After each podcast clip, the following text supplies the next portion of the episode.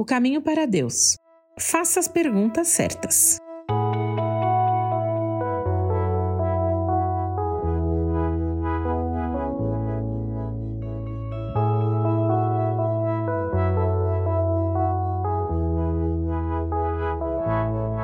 Você está no minuto final da aula, em plena sexta-feira, depois de uma semana cheia de entrega de trabalho, de prova, praticamente já guardou todo o seu material, quando de repente um amiguinho levanta a mão querendo fazer uma pergunta. Você deve ter uma situação como essa gravada na sua memória. E eu não sei você, mas muitas vezes a minha vontade era tacar o apagador na cabeça do coleguinha, né? Mas fazer perguntas é importante para o processo de aprendizagem. A curiosidade é uma característica muito boa, na verdade, porque nos permite conhecer mais, aprender mais, saber mais a respeito das coisas. Jesus mesmo fazia muitas perguntas.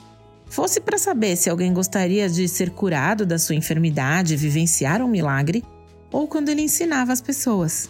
Quando falamos em crescimento espiritual, devemos fazer perguntas, mas aquelas que nos ajudam a saber mais sobre Deus e seus feitos, e não aquelas que questionam a sua sabedoria, seus planos, a sua soberania e as realizações. Quando vasculhamos a Bíblia em busca de respostas com confiança em Deus, essa é uma maneira de não perdermos o nosso rumo, uma forma de não ficarmos à deriva.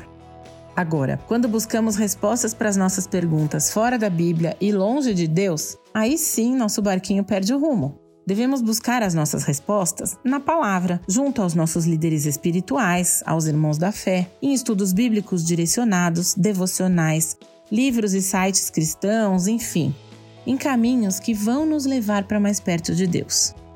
É importante que a gente tenha as conversas certas com as pessoas certas. O primeiro de todos, claro, é o próprio Deus. Mas nós devemos buscar pessoas não apenas confiáveis, mas que estão ancoradas no Senhor e não à deriva sendo levadas por qualquer tipo de vento por aí. Às vezes fazemos perguntas e recebemos respostas difíceis de lidar. E é nesses momentos que devemos fortalecer a nossa fé e acreditar na soberania de Deus em seu plano perfeito para nós. Seguir a Deus sempre será um exercício de fé. E a melhor de todas as respostas, seja qual for a pergunta, é Jesus. Nós lemos lá em 2 Coríntios 5,7: Porque vivemos por fé e não pelo que vemos.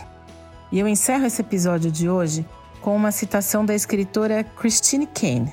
Ela diz assim: Sempre haverá coisas que não conseguimos desvendar, que não entendemos e para as quais talvez nunca recebamos uma resposta. Mas nosso pior dia com Jesus sempre será melhor do que o nosso melhor dia sem Ele.